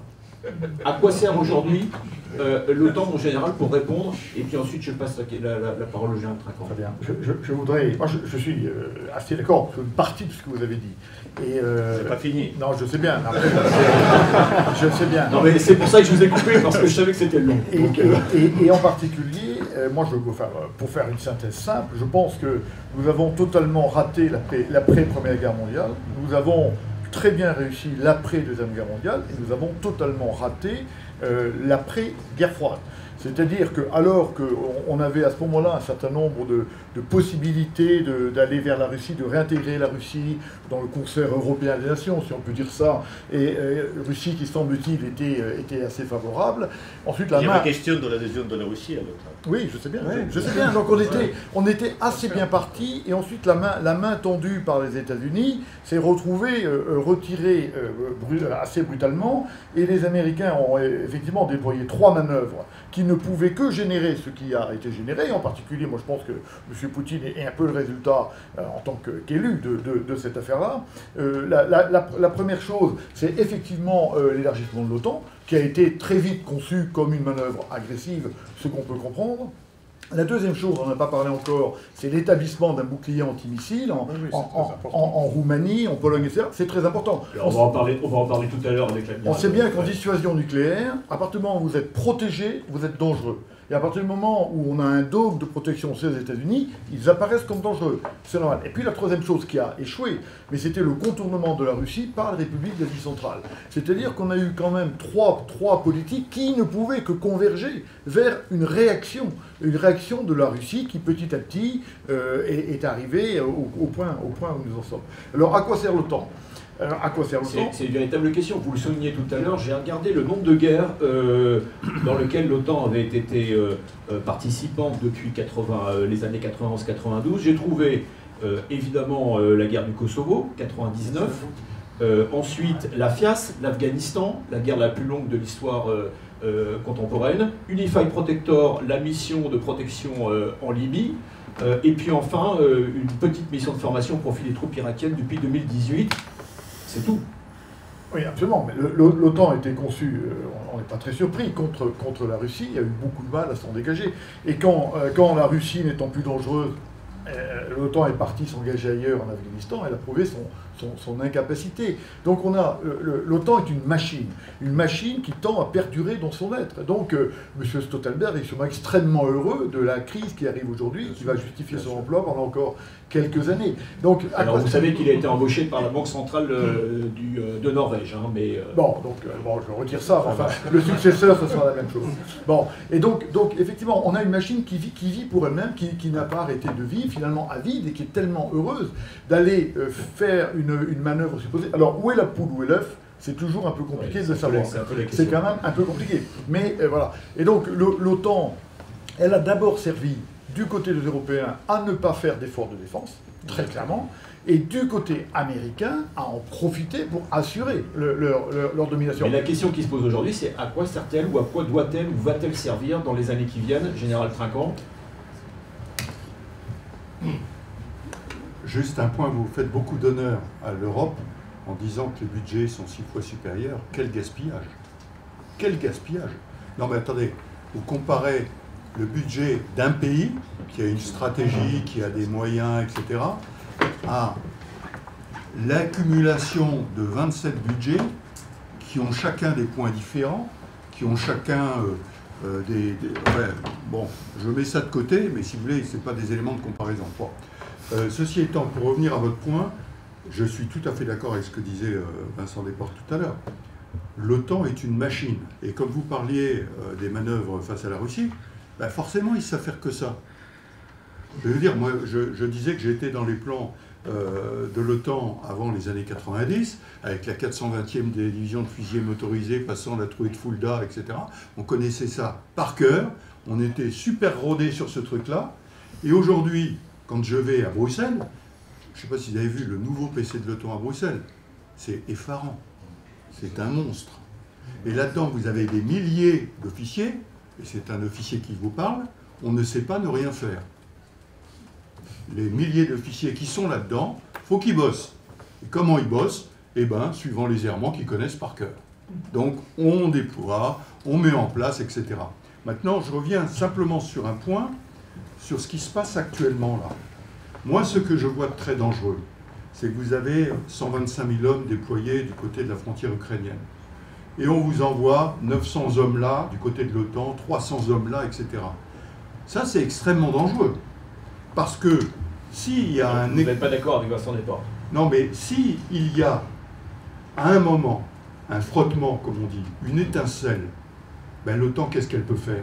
Elle peut simplement grimper beaucoup plus haut, parce qu'elle n'a pas les moyens de s'opposer. Et donc, évidemment que tout ceci doit se régler diplomatiquement, parce que sinon, les moyens militaires sont tellement disproportionnés que c'est extrêmement dangereux. Alors, juste un petit point d'Alexandre Zézuline, et puis après, je voudrais que, l'amiral euh, parle de la question nucléaire qu'il connaît bien. Je suis absolument d'accord avec vous, et je voudrais euh, vous rappeler que euh, la Russie, à partir de 2018 ou 2019, a commencé à proposer à l'OTAN les mesures de distinction. Euh, premièrement, le chef de l'état-major euh, russe, le général Gerasimov, a proposé à, commandant des forces alliées de, euh, général Wolters une série de, mesures censées d'être garanties de, qu'il n'arrive rien d'imprévisible. Premièrement, éloigner les exercices militaires de la ligne de contact entre la Russie et l'OTAN. Euh, deuxièmement, pour les incidents, pour prévenir les incidents involontaires, euh, deux mesures euh, clés. activer les transpondeurs sous les avions militaires et s'accorder avec l'OTAN, avec les forces armées de l'OTAN, la distance euh, minimale de rapprochement des navires euh, militaires et des, avions militaires. C'était une proposition très raisonnable. On n'a rien reçu de, positif comme euh, la réponse. Après, le ministre des Affaires étrangères russe, M. Lavrov, a, a, proposé à M. Stoltenberg, pendant déjà la pandémie, de prendre des mesures de distension, au moins pour la période de la pandémie rien.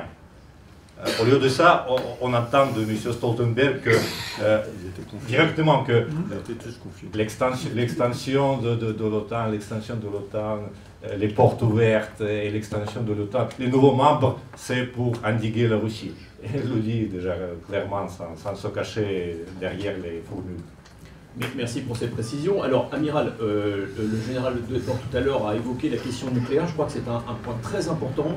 Euh, un mot donc sur le, le rôle ou, comment dirais-je, l'aiguillon qu'a pu jouer cette, la construction de ce, bouclier ou cette, ce parapluie nucléaire en Europe face, face à, la Russie. je, je, vais dire un mot là-dessus, puis je vais dire aussi un petit mot sur l'OTAN l'OTAN des Européens, l'OTAN des Américains. Vincent Desportes a, bien expliqué, mais je voudrais vous dire un petit peu là-dessus. D'abord, la, question du bouclier antimissile.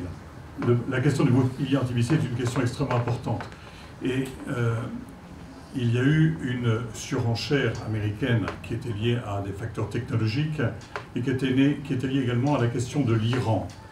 On a déployé euh, des missiles antimissiles, des dispositifs qui euh, se mettaient sur la trajectoire possible entre l'Iran et euh, l'Europe centrale. Ce qui était bien sûr une fiction totale, car il s'agissait bien sûr d'aller se mettre au contact le plus direct de, de la Russie, et ceci était poussé par euh, les pays limitrophes de la Russie, ou ceux qui avaient eu le plus à subir de la présence soviétique. Un petit mot, Vincent, quand on parle de, de de la guerre froide, ce n'était pas la Russie, c'était l'Union soviétique. Et moi, je fais toujours la distinction entre les deux. La Russie qui est sortie derrière l'ombre de l'Union soviétique n'est pas la Russie euh, qui était intégrée dans, dans, le, dans, le, système soviétique. Je crois que tant que nous continuerons à penser que la Russie est le, est le continuateur de l'Union soviétique, nous aurons beaucoup de mal à, réagir et à comprendre ce qui se passe. Pardonne-moi, ce n'est pas une critique, mais c'est un vocabulaire habituel. Et, et c'est une manière habituelle également de dire que l'Europe, c'est l'Union européenne. Non, je pense que nous avons retrouvé les fondamentaux très anciens, ceux d'avant le stalinisme, ceux, d'avant l'Union soviétique, pour retrouver quels sont au fond les, grands acteurs du continent. Je passe sur ce petit point. Alors, la question de, missiles, euh, de missiles antimissiles est une question essentielle car les, les, Russes ont clairement dit leur désapprobation de ce déploiement. Et, je note que ce n'est pas l'OTAN qui s'est déployé, c'est les Américains qui sont se sont déployés sur des bases bilatérales avec les Polonais ou avec les Roumains. Et, c'était quelque chose que, dans lequel l'OTAN était bien sûr la couverture générale d'ensemble, mais n'était pas l'acteur principal. Et, je crois que ceci a fortement irrité la Russie. Je pense que ça a fortement irrité d'autres pays, toutes les puissances nucléaires. N'oublions pas que tout ce que nous vivons aujourd'hui se fait sous un parapluie nucléaire auquel les Russes et les Américains ont toujours contribué. Leurs relations sont très étroites. Les Russes et les Américains se parlent en permanence des questions nucléaires. Il n'y a jamais eu d'interruption de leurs discussions à Genève ou ailleurs. Et donc il faut savoir qu'il y a là quand même une grande part de théâtralisation des réalités. J'allais vous poser la question, iriez-vous jusqu'à dire qu'on est dans un véritable jeu de scène hein? Écoutez, je ne sais pas. Euh, je pense que les Russes et Américains sont suffisamment rationnels et suffisamment compétents en matière de dissuasion nucléaire pour pouvoir se parler tout le temps, pour savoir ce qui se passe. Et donc, euh, nous, ne devons pas, nous ne devons pas succomber à cette théâtralisation en Europe, et la France moins que les autres, puisqu'elle sait très bien de quoi il s'agit, puisqu'elle est associée à une grande partie de ces discussions, et que nous avons nous-mêmes réfléchi beaucoup sur les questions de dissuasion nucléaire. Donc le sang-froid doit être de notre côté en France, et je pense que le président Macron aujourd'hui euh, exerce très bien cette qualité d'homme de, sang-froid et, d'homme qui parle de l'Europe. Mon deuxième point, mais, mais laissez-moi en dire un petit mot quand même. Je crois qu'il euh, faut qu'aujourd'hui, alors que la guerre froide est maintenant passée depuis 30 ans, alors que nous sommes en train de nous poser des questions encore sur le système de sécurité européen, nous considérons bien une chose, alors là je vais peut-être vous paraître un tout petit peu provocateur, mais dans l'OTAN, aujourd'hui, il y a les Européens et puis deux, deux, ou trois États qui sont en dehors. Les insiders, c'est nous. Les outsiders, les Américains, les Britanniques et les Canadiens. Et donc ils ont une vision très différente. Nous, nous avons la continuité politique, culturelle, géographique et la mémoire collective des grandes guerres qui ont ravagé notre continent. Et cette mémoire collective, elle a plusieurs siècles d'existence. Et je crois que la plupart des populations qui sont de l'Atlantique à l'Oural, et je ne fais pas là de la propagande, je dis simplement, nous avons cette expérience d'avoir vécu le déferlement des, des forces de, de, droite et de gauche. Et je crois que nos camarades de l'OTAN qui sont à l'extérieur n'ont pas cette expérience. N'ayant pas cette expérience, ils utilisent l'espace européen comme un espace de manœuvre pour les manœuvres qu'ils ont à faire.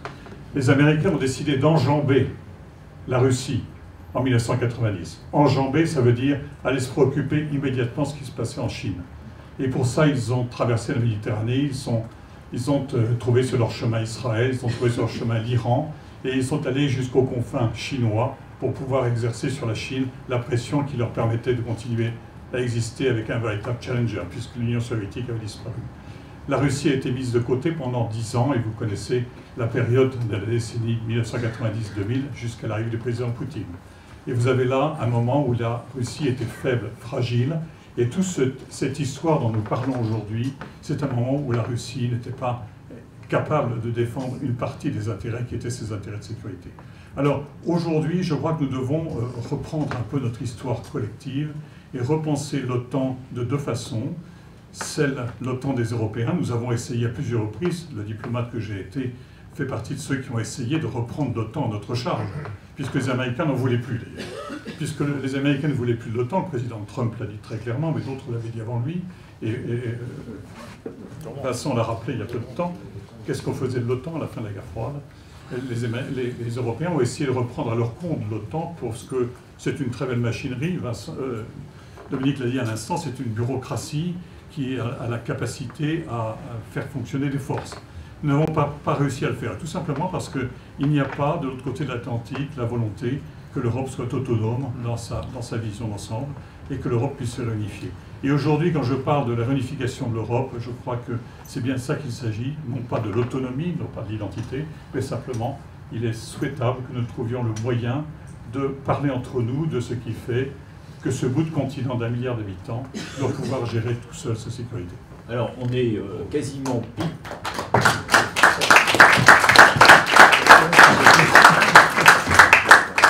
quasiment euh, une heure euh, qu'on a commencé le débat. Je vous propose de, gentiment nous, euh, nous diriger vers, vers, les conclusions. J'en profite pour, à propos de l'Europe et de l'OTAN, en 2007-2008, quand le président Sarkozy arrive au pouvoir avec son équipe, il, finalement, il fait la synthèse d'un travail de rumeurs, de, de lobby, finalement, des milieux stratégistes français qui lui expliquent en substance, la France constitue l'une des forces euh, principales, des bataillons principaux euh, pour l'OTAN. Mais la France, n'étant pas euh, depuis 1966 dans ce fameux commandement intégré de l'OTAN, elle n'a pas le strapontin là où se décident des choses. Et donc il faut être logique, on y participe, on doit aussi nous influer sur les décisions. On est aujourd'hui 2007, on est 20, 15 ou 20 ans plus tard. quel est le bilan euh, de la réintégration de la France dans le commandement intégré de l'OTAN? Euh, un certain nombre de candidats aujourd'hui euh, souhaitent faire machine arrière. Comment vous, vous trois, lisez-vous ce bilan et que signifierait, quels seraient les gains de cette nouvelle sortie du commandement militaire intégré? En quelques mots, si vous le voulez bien, et ça nous permet, comme ça on ira vers, vers la conclusion de ce débat. Oui, juste en, quelques mots, la sortie du commandement intégré, c'est le général de Gaulle, souvenons-nous-en, ça correspond à une époque et à un effet à obtenir sur l'indépendance après euh, la fin de la, Seconde Guerre mondiale et de ses conséquences. Aujourd'hui, à quoi ça sert euh, d'être dans le commandement intégré bah, D'être informé pour avoir participé à des opérations. Euh, si vous n'avez pas des gens partout qui sont capables de vous informer, vous êtes mal informé. Et lorsque j'entends un certain nombre, pour revenir sur le point des candidats, qui vous disent on va, euh, on va quitter le commandement intégré parce que comme ça, euh, ça nous donnera notre indépendance, pardonnez-moi, mais l'indépendance, on l'a toujours. On n'est pas obligé de décider de le faire. On n'est pas. Je rappelle que on parlait de l'Afghanistan tout à l'heure. Euh, la France a quitté l'Afghanistan en 2014. Elle a quitté les opérations de l'Afghanistan et elle faisait toujours partie de l'OTAN et du commandement intégré de l'OTAN. Donc l'avantage du commandement intégré, c'est d'être bien informé et d'être dans les circuits décisionnels. L'inconvénient, c'est celui. Pourquoi? J'ai une minute de. Ah, Alors j'ai une minute. J'étais en 1995 dans la force de réaction rapide en Yougoslavie. Juste au moment où nous avons agi en coordination avec l'OTAN avant les accords de Dayton. Et le président Chirac, qui venait d'être élu, a été très froissé parce que nous n'étions pas dans le commandement intégré, de découvrir qu'il y avait toute une opération aérienne qui avait été planifiée et dans laquelle il n'était pas informé. Et nous, force de réaction rapide qui étions au sol, on était quasiment aux ordres de l'OTAN pour cette opération particulière. C'était quand même une grosse force française et britannique qui était là. Et on n'était pas informé. Et je l'ai découvert il n'y a pas très longtemps. Un ambassadeur qui était son Sherpa, qui me l'a raconté il y a quelques semaines, me dit c'est ça, c'est ça qui a fait que on a décidé de rejoindre le commandement intégré de l'OTAN. Parce qu'on ne, ne, supportait pas de fournir des forces et de ne pas avoir l'information de première main. Voilà. Amiral, à votre tour. Une lecture un peu différente. Ma lecture un peu différente vient, du fait que euh, en 2008-2009, le président Sarkozy, qui était là depuis quelque temps, n'avait pas pour les questions militaires un intérêt très considérable et, il pensait que si l'on pouvait simplement se mettre en règle, se mettre en règle avec l'OTAN, c'était bien. Mais il n'y avait pas euh, véritablement euh, la, perception d'un manque.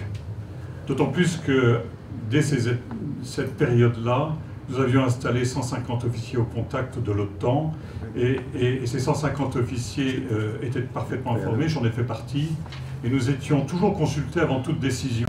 Euh, peut-être un peu en, écho à ce que tu viens de dire, je pense que nous avons été toujours bien informés. Nous n'avons pas été informés par la base, nous avons été informés par la tête. Et, je pense que euh, c'est peut-être peut-être quelque chose qu'il faut avoir en tête. Nous avions, avec notre position particulière dans l'OTAN, euh, une possibilité d'influer sur les, problèmes, parce que nous étions toujours consultés avant.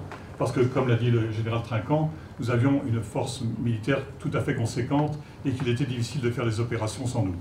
Et donc, nous avons eu une position très confortable. Et lorsqu'il s'est agi de, de reprendre notre place dans le commandement intégré, eh bien, ça, pour moi, ça a été une catastrophe. Nous nous sommes séparés de 7 ou 800 officiers parmi les meilleurs, ceux qui étaient multilingues, ceux qui étaient brevetés, ceux qui étaient capables de venir au contact, et nous avons petit à petit supprimé tout ce qui faisait l'essentiel de la doctrine militaire française. Sachez qu'il n'y a plus de doctrine militaire française, elle se traduit directement de la doctrine militaire de l'OTAN avec des codiciles, des, points d'appui, et nous n'avons plus. Alors, J'ai été patron de la doctrine, je m'oppose un peu. absolument pas d'accord. Mais écoutez, je vous donne simplement cette explication. il y a tout un pan, alors vous avez raison, un pan de notre doctrine qui nous est maintenant fournie par l'OTAN et à laquelle nous participons avec l'OTAN pour la définir. Oui, alors, alors merci Dominique, mais je pense que notre participation... participé, moi aussi. Donc vous voyez, nous ne sommes pas d'accord, mais c'est bien. Sachez que donc il y a débat sur cette question. Le retour dans l'OTAN, c'est la séparation de 700 de nos meilleurs officiers, c'est l'abonnement à des disciplines qui ne sont pas les nôtres, et c'est la perte d'une partie de notre savoir-faire en matière militaire. Merci Amiral. Euh, Général Desportes, donc euh, sur la doctrine, puisque vous avez commandé le, centre de doctrine euh, de, de l'armée terre. D'accord, je, reviens un, tout petit peu quand même. Le, on, a, payé cher, effectivement, parce qu'on a payé 500, officiers. 700. 700, peut-être 700 officiers. On, même à 800. On a payé cher. 14, ce qu'attendait le président Sarkozy, c'est ce qu'il a dit, c'est la progression de l'Europe de la défense qui n'a pas progressé d'un iota. Bon, je pense que le bilan est pas bon. Alors, il peut y avoir, tu l'as dit, des intérêts techniques. Mais après tout, on n'est pas là pour faire de la technique, on est plutôt là pour faire de la stratégie. Donc, moi, je crois que c'était une mauvaise affaire. Maintenant, moi, je suis assez de, l'avis de Bervedrin quand il dit le coût du départ serait tellement élevé que euh, c'est pas, pas envisageable. Et comme l'a dit fort justement Dominique, si on quitte l'OTAN maintenant, on ne fera plus l'Europe de la défense. Et donc il faut intégrer cette affaire-là, c'est dans notre contextualisation, il y a ça, et euh, donc il faut malgré cela continuer à avancer vers l'Europe de la défense, mais c'est une donnée. Alors je viens sur l'affaire de la doctrine. là où on a payé le plus cher, à mon avis, c'est, moi je suis très frappé par les notions de culture stratégique. Et nos officiers ont été progressivement américanisés, alors que la culture stratégique américaine, qui est une stratégie, une culture de destruction, contrairement à notre culture, qui est une culture politique de la guerre, euh, est en train de se transformer complètement parce qu'elle est imprégnée toujours davantage de la pensée américaine, ce qui me paraît d'autant plus dangereux que depuis un certain temps, les intérêts stratégiques américains sont de plus en plus divergents des, intérêts stratégiques européens. Et que, à, suivre euh, les modes américaines, nous avons un outil de défense interopérable, ce qui pose des questions, quelle est la finalité de ça? Un outil militaire de plus en plus petit, qui à force d'être petit, n'est finalement plus véritablement opérationnel. Donc je crois que le coût que nous avons payé est lourd et nous allons continuer de payer longtemps. Maintenant, je crois qu'il faut faire avec et aller franchement vers l'Europe de la défense.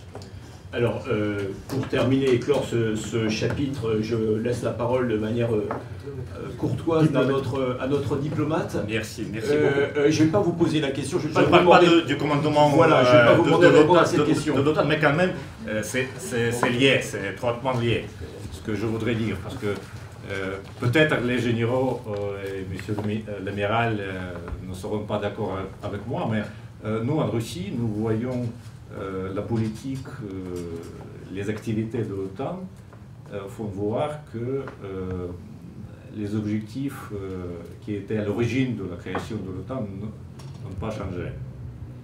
Et ces objectifs ont été bien formulés par le premier secrétaire général de l'OTAN, monsieur Lord Ismay, qui disait euh, l'OTAN est pour garder les Américains à l'intérieur de l'Europe, euh, les Russes à l'extérieur de l'Europe et l'Allemagne et les Allemands sous tutelle. Il suffit aujourd'hui remplacer l'Allemagne par l'Union européenne et nous avons une image parfaite de l'OTAN d'aujourd'hui. Euh, dans, dans, cette image de l'OTAN, euh, la stratégie et l'autonomie stratégique euh, européenne, c'est la dernière chose dont euh, les Américains soient, soient, intéressés. Je ne sais pas, peut-être si pour la France sert cette, cette, organisation comme ça, sert où de, de décider Pour l'Europe qui aspire d'être forte et indépendante, autonome, je ne crois pas. Merci, euh, euh, merci Monsieur le Ministre conseiller pour ces propos qui montrent, euh, quelle est la qualité de la formation des diplomates russes à Moscou. Voilà, une, une, synthèse à de rasoir. Les émirats français qui. Je remercie, avant de passer la, le micro à la salle, je voudrais vraiment remercier chaleureusement euh, nos quatre intervenants et en particulier nos trois experts militaires euh, qui sont certes à la retraite et donc la, dont la parole section, voilà, deuxième section dont la parole est libre, euh, mais qui n'en ont pas moins toujours une oreille, enfin une écoute attentive des, des cercles dirigeants parisiens. Et donc c'est aussi la qualité de ces propos est aussi à l'aune de leur influence qui continue dans les cercles qui comptent. On parle toujours de la perspective historique qu'on doit avoir par rapport à la Russie, à ses inquiétudes, etc. Et on a raison. Mais il faut aussi penser aux Européens. Je le répète, il y a une partie de l'Europe qui a été occupée par l'Union soviétique et qui a toujours peur de l'ours qu'ils appellent, qui est à l'Est. Il faut le prendre en compte la position française, on est très hexagonale. De Paris, on dit, euh, nous, on a des idées géniales, on va vous faire une Europe de la défense, vous allez voir, ça va être très très bien. Sauf que les autres Européens ne pensent pas la même chose. Et donc, si on veut faire une Europe de la défense, on ne la fait pas française, on la fait européenne. Et donc, c'est l'ensemble des pays européens qui doivent progressivement, et alors ce que disait euh, Vincent Desportes, il a parfaitement raison, aujourd'hui on est là, il faut faire avec. Il faut montrer, et moi je, suis vraiment désolé de ce qui se passe depuis les derniers mois, parce que cet été j'ai vu une bascule. Après Kaboul, ah, je peux vous dire, j'étais euh, à une réunion avec tous les, attachés de défense euh, à Paris, qui venaient me voir en me disant maintenant on va pouvoir s'occuper du Sahel avec vous. Et on va pouvoir construire cette défense européenne. Et puis, eh ben, je répète encore, merci Monsieur le Président Poutine, il a revivifié l'OTAN. Et l'OTAN, aujourd'hui, les Américains peuvent dire, ah, la défense de l'Europe, c'est nous, alors qu'on voulait construire une Europe différente. Et, je suis d'accord avec toi, sur le long terme, on parle de l'Europe au sens large, hein, bien sûr. Et je suis d'accord aussi que dans les années 90, on a raté une étape majeure. Et qu'à ce moment-là, on aurait pu faire effectivement de l'Atlantique à l'oral quelque chose. Aujourd'hui, il va falloir travailler quand même hein, pour y arriver mais qu'à voir les, têtes des deux présidents à la fin de la conférence de presse, euh, il y a du boulot. Hein, il y a du boulot. Alors en 2012, le premier président qui appelle le président Bush, hein, vous le savez sans doute, c'est le président Poutine. Hein. donc euh, le lendemain de l'attentat du, 11 septembre, euh, le premier qui vient au rapport, c'est le président Poutine qui propose immédiatement un, rapprochement pour la lutte antiterroriste. Et, et, Bush lui répond, c'est une autorité publique, écoutez, c'est une affaire qui me concerne directement, je la réglerai directement moi-même. Et, donc, euh, bon, ça se comprend très bien, ça peut très bien s'admettre. Mais je pense que les dialogues ont toujours été importants, que la question effectivement de savoir quelle était la place que la Russie devait prendre dans ce qu'on appelait avant le concert européen est une question très ancienne. Moi, je ne serais pas pour la question de la défense européenne, parce que je pense que ce mot défense est un mot qui est périmé. C'est le mot du XXe siècle, c'est le mot des grandes guerres. Je pense que nous avons à construire aujourd'hui un système de sécurité complet. Un système de sécurité, ça veut dire bien sûr purger tout ce qu'il y a, et, je pense que tu as raison de le dire, euh, les pays de, l'Est européen n'ont pas du tout envie aujourd'hui de passer un système de sécurité. Donc euh, notre travail, notre pédagogie, nous trois, je crois que nous faisons chacun de notre façon, est de leur montrer que le temps d'hier a disparu, qu'ils ont à avoir confiance, et je crois que il faut aussi se souvenir de tous ces pays qui sont euh, dans l'Union européenne et qui ne sont pas dans l'OTAN. Je pense à la Suède, je suis membre de l'Académie royale de sciences de la guerre de, Suède. Les Suédois nous posent des vraies questions sur le voisinage. Et, nous ne pouvons pas leur dire allez voir vos voisins, ce sont des gens sympathiques, parce que pour l'instant, ils ne se présentent pas comme ça. Et donc il faut trouver les façons de reconstruire un concert européen avec les nations européennes. Pour elles-mêmes, nous ne sommes plus au temps de la guerre froide, nous ne sommes plus au temps où l'OTAN était la garantie de sécurité à l'abri de laquelle l'Union européenne s'est développée. Nous sommes à un autre moment de l'histoire et si nous voulons que la bascule du XXIe siècle se fasse aujourd'hui après le Covid, eh bien, il faut que nous changions nous-mêmes la vision que nous avons du territoire sur lequel nous sommes. C'est facile pour les Français, tu l'as dit, je suis bien d'accord avec ça. Nous sommes en plus une puissance nucléaire. Pensez donc on peut s'affranchir de tous les traités puisque nous avons notre couverture et notre, et notre parapluie, même si certains pensent qu'aujourd'hui elle est périmée. Mais euh, les Russes savent, eux, qu'elle reste importante. Et donc, au, fond, ce qu'il faut, c'est que nous trouvions un autre système que la défense européenne. La mantra euh, française politique sur la défense européenne est, un anachronisme pour moi. Aucun des membres du continent européen n'a envie que la France devienne le, le leader d'une défense. Personne ne pense que nous avons la solution, mais nous pensons, nous, euh, j'allais dire, nous les stratégistes, je me place dans l'angle, simplement sous l'angle des rapports des forces, que nous avons à trouver dans ce bout d'Europe, avec ce milliard d'habitants, un système de sécurité collective qui réassure l'ensemble des pays. Et pour ça, le, celui qui nous pose la question aujourd'hui, c'est la Russie, il faut savoir l'entendre je crois que ça, demeure important. Bon, euh, c'est aussi historique. Trois, quatre réponses simples parce qu'on n'a pas beaucoup de temps. D'abord, je crois que si on veut comprendre les autres, il faut d'abord comprendre quels sont leurs intérêts fondamentaux. Et si on a bien compris quels étaient leurs intérêts fondamentaux, après on pourra comprendre leurs intentions. Et quand on a compris les intentions, alors on peut faire de la stratégie. La deuxième chose, c'est qu'en ce qui concerne les, les gouvernants russes, moi je préfère honnêtement la vision qu'avait Catherine II de l'Europe que celle qu'a maintenant le président Poutine, mais il a, il a changé sur cette euh, position. Euh, de manière assez claire sur l'Ukraine, moi je crois, il faut être réaliste, il faut la finlandiser, point barre. C'est pas la peine. Il faut dire une fois pour toutes, non, pas dans l'OTAN, vous ne serez pas plus malheureux, vous ne serez pas dans l'OTAN, etc. Bon, ça me paraît raisonnable.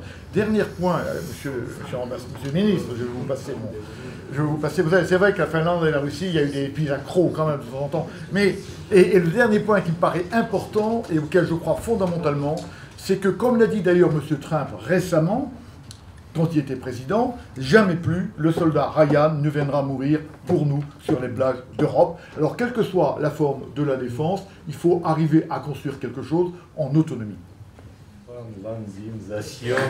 de l'Ukraine c'est pas une solution, je crois, parce que ah. non, c'est l'Ukraine qui qui s'automatise.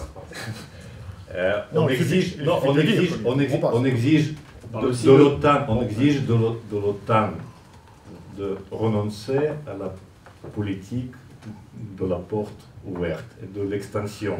Ce sont les pays de l'OTAN qui devraient le faire pour le bien de notre sécurité européenne. Pourquoi? Parce que selon nous, et selon d'ailleurs tous les pays de l'OTAN qui ont signé euh, les accords, les traités au sein de l'OSCE, euh, la sécurité en Europe, parce que c'est le continent où nous vivons tous, euh, ne peut être que indivisible et égal. L'extension, la porte ouverte de l'OTAN, c'est l'opposé c'est la tentative de renforcer la sécurité des pays membres de l'OTAN, en menaçant la Russie, nous, euh, en avons parlé, euh, au détriment de notre sécurité. Et c'est le principe clé de la sécurité indivisible euh, qui a été fixé dans les traités, la charte européenne d'Istanbul de 1999 et dans la déclaration de euh, Astana, du sommet 2010 euh, euh, d'Astana. Donc, ce que nous proposons maintenant, nous, avons besoin de garanties. Les pays de l'OTAN, même les, généraux les, plus respectés, peuvent nous donner les assurances, mais nous avons nous déjà en 1990 les assurances des généraux et des, des hommes politiques américains. Ça ne suffit plus on a besoin de garanties de la sécurité. Nous avons proposé quelles sont les garanties qui suffisent. Ce sont les garanties sur trois points qu'on euh, a déjà évoqués. Et sur cette base, on peut après parler sur l'ordre, sur l'architecture euh, de la sécurité européenne. Euh, indivisible, indivisible. Déjà, cette polémique, cette polémique, ça se développe euh, dans, la presse. Pour l'opinion publique.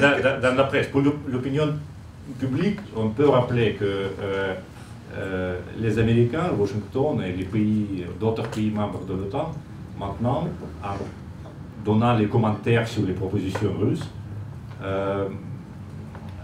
donnent une vision un peu, un peu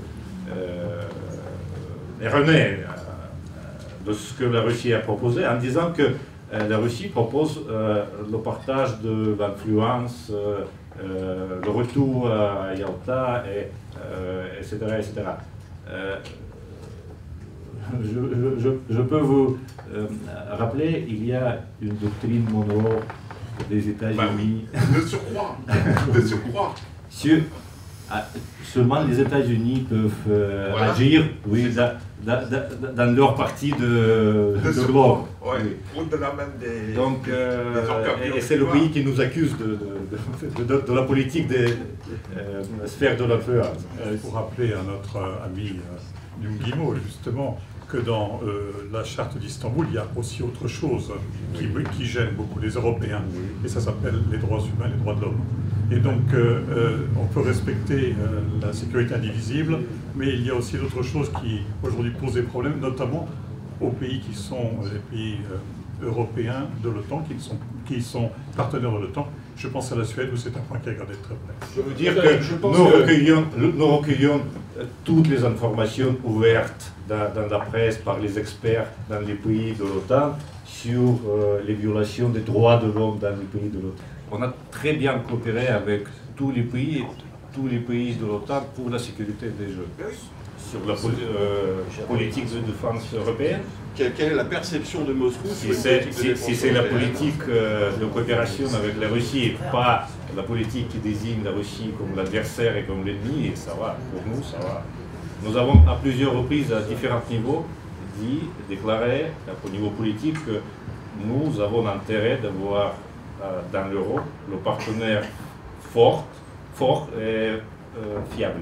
Est-ce qu'on est crédible pas, Est-ce qu'on est crédible? Est-ce que vous... vous euh, ça, ça, dépend de vous, de, l'Europe. Pardonnez-moi de vous contredire, mais le Kosovo ne fait pas partie de l'OTAN. Hein. Ah si Ah non. Ah non. il y a 17 000 soldats. Mais attendez, attendez. Que l'OTAN soit intervenu au Kosovo avec les problèmes qu'on connaît, hein, bien sûr qu'elles soient intervenues là-bas. D'accord, mais les troupes présentes sont des troupes de l'OTAN présentes au Kosovo, mais le Kosovo ne fait pas partie de l'OTAN. En dehors de la zone de l'OTAN. Non, mais il n'y a, pas de zone de l'OTAN. Ça, c'est alors zone de l'OTAN. Grosse discussion, d'ailleurs, dans, la dans laquelle la France a une position particulière. Elle, elle dit, c'est l'Europe. Bon, l'Afghanistan, déjà, ça a été très tiré par les cheveux. Et là, souvenez-vous du discours du président Macron au dernier sommet de l'OTAN sur l'Asie, dans laquelle il a dit attendez, c'est pas qu'est-ce que va faire l'OTAN en Asie? Donc, euh, un, Kosovo ne fait pas partie de l'OTAN. Il ne faut pas le dire. Je veux dire, il faut, bah, vérifier dans vérifier, vos, sources. Hein. Euh, voilà. Mais, euh, simplement, un, point, ça me permet de, dire un point. La position de la France dans l'OTAN a toujours été singulière, au sens où elle veut limiter l'action de l'OTAN géographiquement, dans les actions également. Posez-vous la question, pourquoi est-ce que Takuba, il y a des Européens, il n'y a pas l'OTAN? Ça pourrait être une opération de l'OTAN. Eh ben non. Eh ben non. Voilà. Non, non, mais attendez, mais vous avez, attendez, je pense que pendant une heure et demie, pendant une heure et demie, on vous a quand même expliqué que le bilan de l'OTAN n'était pas génial, D'accord? On vous l'a expliqué pendant une heure et demie. On vous a dit aussi, je crois tous, que c'était une gigantesque machine qui avait besoin de tourner et qui, quand vous allez euh, aller à Bruxelles, voyez le PC, vous comprendrez. Les types, tous les matins, ils se disent, bon, qu'est-ce qu'on fait? Ben, On planifie, on prépare, et machin, et ils font des trucs qui sont ce qu'ils ont l'habitude de faire, ce que j'ai fait dans les années 90. La trouée de Fulda, le machin, bon maintenant ça s'est décalé à l'Est, mais ils, savent faire ça. Donc on ne vous a jamais défendu tout ça. Hein. Je, crois que, que l'échange qu'on vient d'avoir illustre bien que le, le, sujet est complexe. On pourrait y passer euh, euh, des jours, on avait, eu, on avait pour Paris de faire quelque chose qui ne soit pas trop un débat d'experts. Donc évidemment, on n'a pas été au fond de toutes les questions, mais je crois que, comme vient de le dire très bien le général Trinquant, en une heure et demie, avec des interlocuteurs d'excellente qualité et euh, légitimes à parler, nous avons quand même fait un tour de euh, panorama de, cette problématique de l'OTAN, de la France, de l'Europe et de la Russie, qui me paraît, qui me paraît très intéressant. Donc je voulais remercier euh, à nouveau euh, euh, les quatre intervenants, Monsieur le ministre conseiller Alexandre Zezulin, le général Vincent Desportes, l'amiral Jean Dufourc et le général Dominique Trinquant. euh, d'avoir bien voulu participer à ce débat organisé euh, euh, avec euh, beaucoup de euh, comment dirais-je, d'anticipation euh, par euh, la maîtresse de cérémonie Irina Dubois. Merci beaucoup à tous d'avoir participé.